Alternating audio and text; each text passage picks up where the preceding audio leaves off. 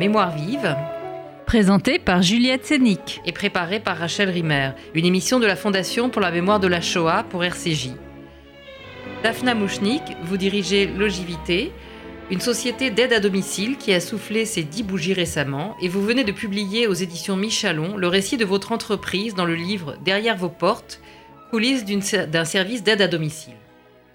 Vous y racontez avec énergie et enthousiasme la naissance d'une vocation et comment vous avez entraîné avec vous des proches et des inconnus dans cette mission impossible, nécessaire, vitale, de secours aux personnes en perte d'autonomie? Votre ouvrage a le souffle d'un livre d'aventure, car on se demande à chaque page comment votre équipe va faire face aux imprévus, aux accidents, à la violence parfois, à la mort enfin? Tout cela vu avec humour et tendresse. La mort vous taraude, mais vous l'affrontez avec courage, avec les autres et pour les autres. Et c'est finalement une ode à la vie, à la vitalité, que votre livre est votre combat. Qu'avez-vous souhaité transmettre dans ce livre? Est-ce une défense du métier d'aide à domicile? Une ode au combat à ne jamais baisser les bras? Bonjour. Je trouve ça très émouvant de vous entendre parler de mon livre. Euh, Qu'est-ce que j'ai voulu transmettre? Euh, J'avais envie de raconter ce qu'on ne soupçonne pas. C'est vrai que ce qu'on me renvoie souvent de mon travail, c'est que euh, je recrute finalement euh, des personnes qui vont aller faire un peu de ménage, un peu de course chez, d'autres vieilles personnes. J'organise des emplois du temps et puis voilà. Et en fait, c'est bien plus compliqué que ça, bien plus intéressant que ça.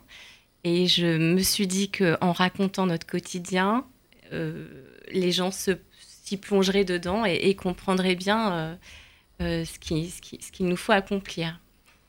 C'est en tout cas un métier dévalorisé et que, l'on confond, sou- on confond souvent aide à domicile avec femme de ménage. Ça, vous le racontez bien dans, votre livre. Parce qu'en principe, les intervenantes ne sont pas des aides ménagères. Elles doivent aider la, per- la personne à renforcer son autonomie et à faire elle-même ce qu'elle peut encore faire.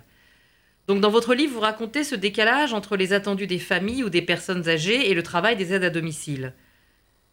Euh, alors là, effectivement, dans ce récit, j'avais euh, très très envie de raconter ce qu'était le travail de ces femmes, qui effectivement euh, est méconnu, que les gens ont tendance à penser que c'est des femmes de ménage et que souvent, euh, souvent les gens me disent mais non, mais c'est le nom chic pour dire femme de ménage, votre histoire d'aide à domicile ou d'auxiliaire de vie.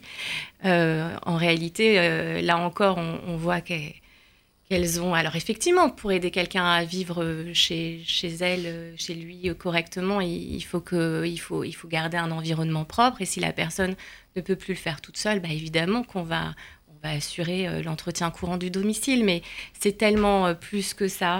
C'est tellement euh, du lien, c'est tellement faire avec, c'est tellement aussi créer les conditions pour que, pour que les choses se fassent. Parce que c'est quand même aussi euh, terriblement compliqué pour... euh, de vieilles personnes qui ont mené leur vie comme ça, comme, comme vous et moi, de façon euh, très libre et très autonome, que de laisser rentrer quelqu'un d'étranger dans son intimité, et ô, ô combien l'intimité, parce que elle- mon équipe se retrouve euh, à accompagner une personne à prendre sa douche, à s'habiller, à voilà, enfin voilà, toutes sortes de, situations très très intimes et, si ce lien-là ne se, ne, se crée pas, le, travail euh, ne peut pas se faire. Oui, d'ailleurs, on découvre dans, votre livre que le plus difficile, c'est de, c'est de les faire accepter de se faire aider.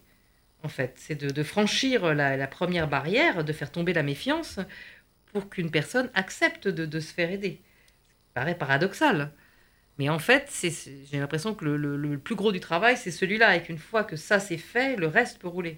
Oui, et d'ailleurs, c'est pour ça que souvent euh, les gens me disent j'ai une femme de ménage, c'est beaucoup plus rassurant et réconfortant. Tout le monde, euh, même quand on va bien, on, peut avoir recours pour euh, notre confort et le côté pratique à une femme de ménage. Donc, c'est aussi quand on- on- on accepte de dire qu'on a besoin d'une auxiliaire de vie, accepter aussi euh, cette fragilité, euh, le fait qu'on ait besoin d'être accompagné pour réaliser des choses euh, qu'on faisait seul avant. Donc oui, c'est toute la difficulté des- des- du premier moment, Oui. des premiers moments. Alors j'ai bien heureusement, il y a des gens qui, qui nous accueillent quand même avec beaucoup de, de, de- de joie et de, de- enfin, voilà, de soulagement. Voilà, c'était le, le mot que je cherchais parce qu'ils ont bien conscience que là, il, il va falloir petit coup de pouce. Mmh. Parfois, d'autres n'ont pas envie du tout qu'on vienne, mais ils aiment tellement leurs proches qu'ils vont nous ouvrir la porte parce qu'ils ont conscience que ça va les, ça va rassurer leur entourage et voilà, il y a beaucoup de, il y a beaucoup d'amour, il y a beaucoup d'affection en fait dans ce, dans ce passage-là pour que ça se passe bien souvent. Oui, bah, on, a l'impression que ce, toute cette aventure est une histoire d'amour, enfin une histoire de, de, de, gens qui se choisissent. Euh, vous, les, vos collaboratrices, vos collaborateurs et collaboratrices, ce sont des, soit des gens proches, soit des gens que vous avez choisis, enfin que vous avez recrutés via la, euh, Pôle Emploi. Oui. Euh, mais c'est pas n'importe qui. Effectivement, je travaille avec beaucoup de femmes qui sont euh, issues d'Afrique noire, issues d'Afrique du Nord, beaucoup de dames très croyantes mmh. et, euh, et, ça les, et cette foi, des, des, femmes musulmanes, catholiques, et j'ai beaucoup de. Ça me remplit de joie de savoir que ces femmes accompagnent nos vieux survivants à domicile. Je trouve que ça fait sens en fait, parce que leur singularité et le, le prisme pour leur permettre de comprendre la situation singulière de ces vieux juifs à domicile. Et, enfin voilà, il se passe quelque chose de... Vous voulez dire que leur situation résonne en fait avec euh, celle de survivants de la Shoah? Alors pas du tout pour les, pas du tout par rapport à, au, vécu terrible des survivants, mais je crois que quand on a soi-même euh, quand on vient soi-même d'une minorité, qu'on a à faire face euh, au regard de l'autre, qui comprend pas toujours euh, notre culture, nos fêtes, nos traditions, c'est un point d'entrée pour essayer de, comprendre l'autre, l'autre différent, mais qui nous ressemble finalement tellement. En tout cas, moi, c'est ce qui m'aide à, comprendre le monde qui m'entoure. C'est mmh. souvent sous ce prisme-là que, que je vois les choses. Alors justement, on parle des survivants de la Shoah, hein. on le voit vraiment dans le livre, hein, que parmi les personnes auxquelles vous vous êtes attachés, il y a beaucoup de survivants de la Shoah, d'anciens enfants cachés, de résistants comme Roger Fichtenberg, auxquels vous dédiez de nombreuses pages pleines de tendresse. Euh, pour vous, est-ce qu'il y a une spécificité des, survivants de la Shoah dans, dans l'accompagnement, dans, dans les besoins? Alors, moi, j'ai un regard un peu faussé parce qu'on me confie euh, souvent des, les gens dans des situations euh, souvent très, très compliquées, beaucoup de, souvent des gens en détresse, euh, qu'ils soient survivants de la Shoah ou pas. Une chose est certaine, c'est que les survivants de la Shoah ont commencé leur vie. On peut dire qu'on peut dire commencer leur vie parce qu'aujourd'hui, ceux qui étaient euh, âgés euh, au moment de, la guerre euh, ne sont plus là. donc c'est des on enfants. Peut dire que c'était de, maintenant on a affaire quand même aux plus jeunes d'entre eux. ils ont commencé leur vie d'une façon innommable, de, de, cauchemar et, de voilà. Et, et, je, et, sans parler de réparation, parce que je ne crois pas qu'on puisse réparer quoi que ce soit quand les gens ont perdu toute leur famille, on, grandit dans la peur, etc. Mais en tout cas, ce qu'on leur doit, c'est qu'ils finissent leur, leur, vie le plus paisiblement possible. Voilà. Dans la dignité. Du coup, euh, ça, ça me tient particulièrement à cœur de, me dire, voilà, je ne peux rien faire sur ce qui s'est passé euh, dans le passé, mais euh, je peux essayer de faire en sorte que ça se passe le mieux possible. Après, je voudrais pas faire croire que ça se passe le mieux possible, parce que mon livre est, rempli de, tous les, les, imprévus qui font que parfois l'accompagnement ne se passe pas bien, les gens n'en sont pas contents, la relation avec l'auxiliaire de vie ne se met pas en place. Enfin voilà, ça c'est la réalité de, de l'alchimie entre les gens, c'est la réalité de, d'un secteur aussi qui est terriblement... Euh, euh, difficile. D'être quand même. oui, alors ça, c'est vrai que c'est une question, c'est un récit qui revient souvent, c'est que finalement, euh, lorsqu'un lorsqu'un problème survient, euh, ça retombe souvent sur au service, car euh, la, la, la, la, génération plus jeune, la deuxième génération, se sent démunie. Et, et il faut qu'il trouve un responsable. Donc de temps en temps, ça tombe de manière totalement injuste sur l'auxiliaire de vie. donc en fait, vous vous retrouvez à porter une responsabilité qui ne vous incombe pas au départ. Je sais pas si elle m'incombe pas. Je sais pas si elle m'incombe pas. C'est que en fait, moi, je, suis coincée dans des, je suis coincée dans dans des choses que je maîtrise pas. Par exemple, quand on quand on m'appelle pour me dire, mais ça fait euh, cinq auxiliaires de vie différentes que j'ai euh, ce mois-ci et que j'essaye d'expliquer ou moi ou mon équipe, parce que maintenant c'est vrai que c'est surtout eux qui sont qui sont en contact direct. Moi, j'ai choisi exprès de parler des quatre premières années de longévité parce que c'était encore le moment où, où je gérais des emplois du temps, où je faisais des visites et tout ça. Et donc, je peux raconter euh, cette vie-là qui qui est plus intéressante que ce que je fais aujourd'hui en réalité, même si ça me permet aussi de prendre un peu de recul sur les événements. Mais, euh, mais voilà, moi quand j'explique que je suis vraiment désolée, que, l'aide à domicile est malade, que du coup bah, on pensait qu'elle revenait la semaine prochaine, je sais pas si les familles elles me disent mais moi je m'en fiche ce que vous me racontez, vous perturbez ma maman, vous m'envoyez euh, des gens différents. J'entends aussi. Euh, j'entends aussi leur colère et qu'ils n'ont pas, eux, à prendre en compte euh, les difficultés de la gestion d'une entreprise et du secteur euh, tel qu'il est. Quoi. Oui, mais je crois que ce qu'il faut dire dans ce livre, c'est que justement, grâce à l'humour, grâce à un regard complètement décalé, euh, on, lit dans le livre autre chose que ce que vous êtes en train de nous dire là. C'est-à-dire, on, voit aussi l'autre côté des choses. Et d'ailleurs, ça s'appelle coulisses d'un service d'aide à domicile. Et vous nous, vous nous permettez de voir l'autre côté, c'est-à-dire le, mécontentement, le fait que, ça, je dirais, c'est ce que tout le monde a en, tête quand, on parle euh, du secteur de l'aide à domicile. Alors que ce que vous arrivez à nous faire voir, c'est c'est autre chose. C'est à la fois bah, donc la générosité, on en a déjà dit un mot, et, aussi euh, parfois aussi, enfin je pense à autre chose, que quand euh, parfois vous êtes amené à intervenir chez des personnes qui sont confuses, qui perdent le centre du réel, qui vivent dans une autre réalité. Et là aussi, vous, vous, avez de, très belles pages pour raconter cette aventure-là, et on se dit. Euh, vraiment, vous demandez à votre, à votre équipe de, de vraie qualité finalement pour, pour appréhender cette réalité autre. Ah, mais je pense qu'il faut ces vraies qualités. Je crois que ce qui nous, nous donne envie, malgré toutes les difficultés que je, je là précédemment, c'est le lien qu'on va établir avec ces gens. Parce qu'en réalité, euh, on n'est pas du tout neutre, on s'attache aux gens. Il y a, y a beaucoup d'affect en fait entre, entre nous et eux. Et d'ailleurs, eux aussi on finissent par avoir euh, de l'affection pour nous. Et cette affection, euh, je ne sais pas si c'est le bon mot, en tout cas, en, tout cas un lien vraiment sympa. Et cet enfin, ce lien vraiment sympa fait qu'ils vont être aussi euh, beaucoup plus indulgents, beaucoup plus compréhensifs.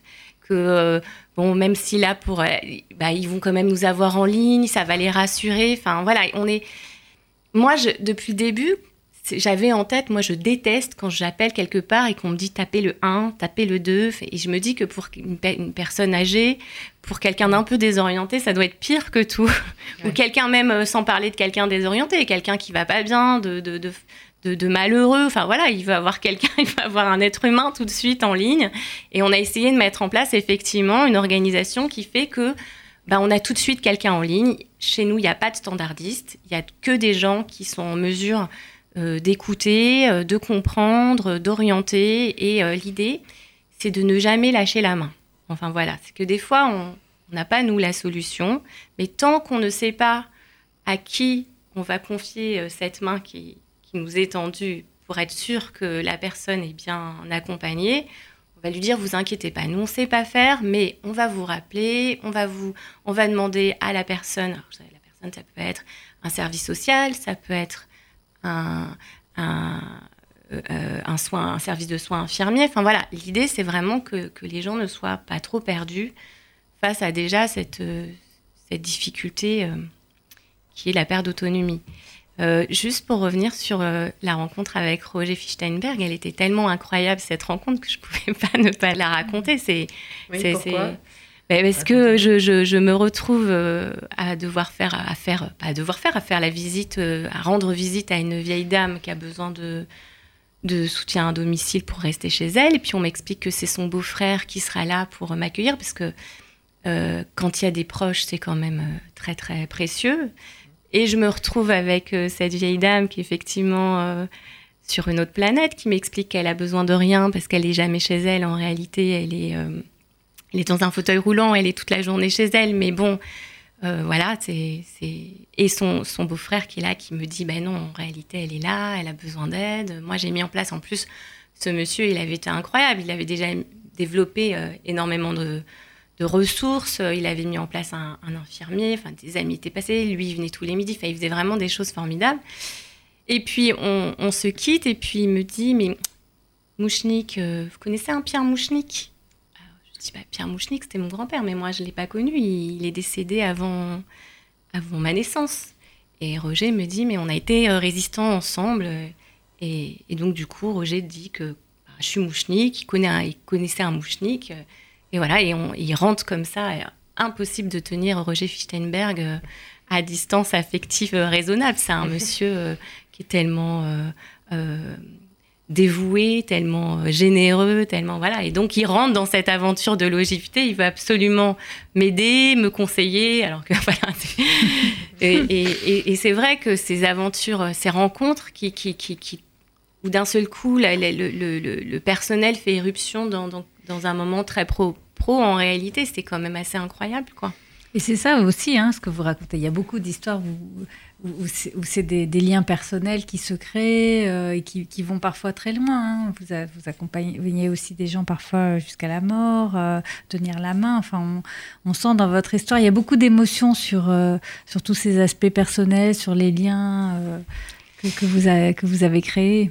Ben, surtout ces, quatre premières années où, encore une fois, je, je connaissais les gens, je rencontrais les gens et où, euh, euh, bizarrement, je n'avais pas envisagé que les gens allaient mourir. Bah, parce qu'en fait, euh, c'est pas triste, c'est parce que, bah, à un moment donné, la vie, elle, a une fin et que quand on est très, très, très vieux, on, finit par, par mourir. Mais ça, c'est vraiment quelque chose qui n'était pas du tout évident pour moi. Et.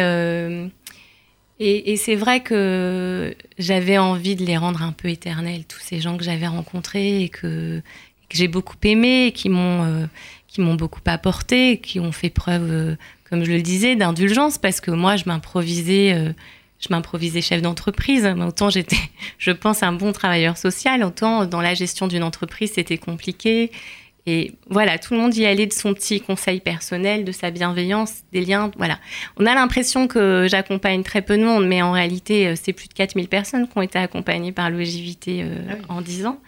Et je crois qu'on a quand même réussi en disant à garder ce que je vous raconte. C'est-à-dire que là, aujourd'hui, c'est plus moi qui fais les visites, c'est d'autres travailleurs sociaux de mon, d'autres travailleurs sociaux de mon équipe, mais ils ont ce, même lien et ce même sens avec les gens qu'ils visitent et qu'ils rencontrent et qu'ils accompagnent. Il y a quelque chose de, très fort qui fait que personne n'est anonyme et, et, où même si les choses peuvent cafouiller, ben hop, on va se raccrocher ou à Sébastien ou voilà.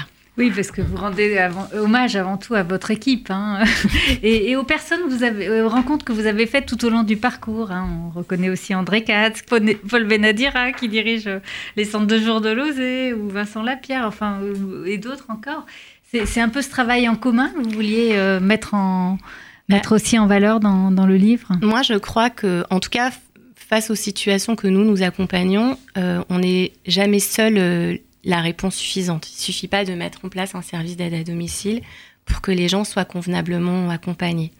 Et donc, du coup, moi, c'est ça aussi que j'avais envie de, souligner, de saluer euh, à travers ce récit. C'est que si on y arrive, c'est qu'en fait, il y a tout un réseau gérontologique autour, euh, autour de ces personnes et que je vais y puiser à chaque fois que je rencontre une difficulté, euh, une réponse, un soutien, des conseils. Enfin, voilà. Et effectivement bah, je pouvais pas ne pas parler d'André parce que au début, accompagner les personnes victimes de la Shoah, je, le faisais euh, sans savoir en réalité qu'il y avait euh, avait passerelle, qu'il avait alors je connaissais un peu le casip, mais voilà, j'étais quand même très loin de de cet univers et elle a été euh, quand elle a quand elle a su qu'on avait ce souci de de, de de, cet accompagnement spécifique, elle a été très très guidante elle m'a, elle m'a, elle m'a fait rencontrer la Fondation Mémoire pour la Shoah qui m'a, qui m'a permis de, de, professionnaliser encore plus l'action qui était euh, qui était faite en direction des survivants. Aujourd'hui,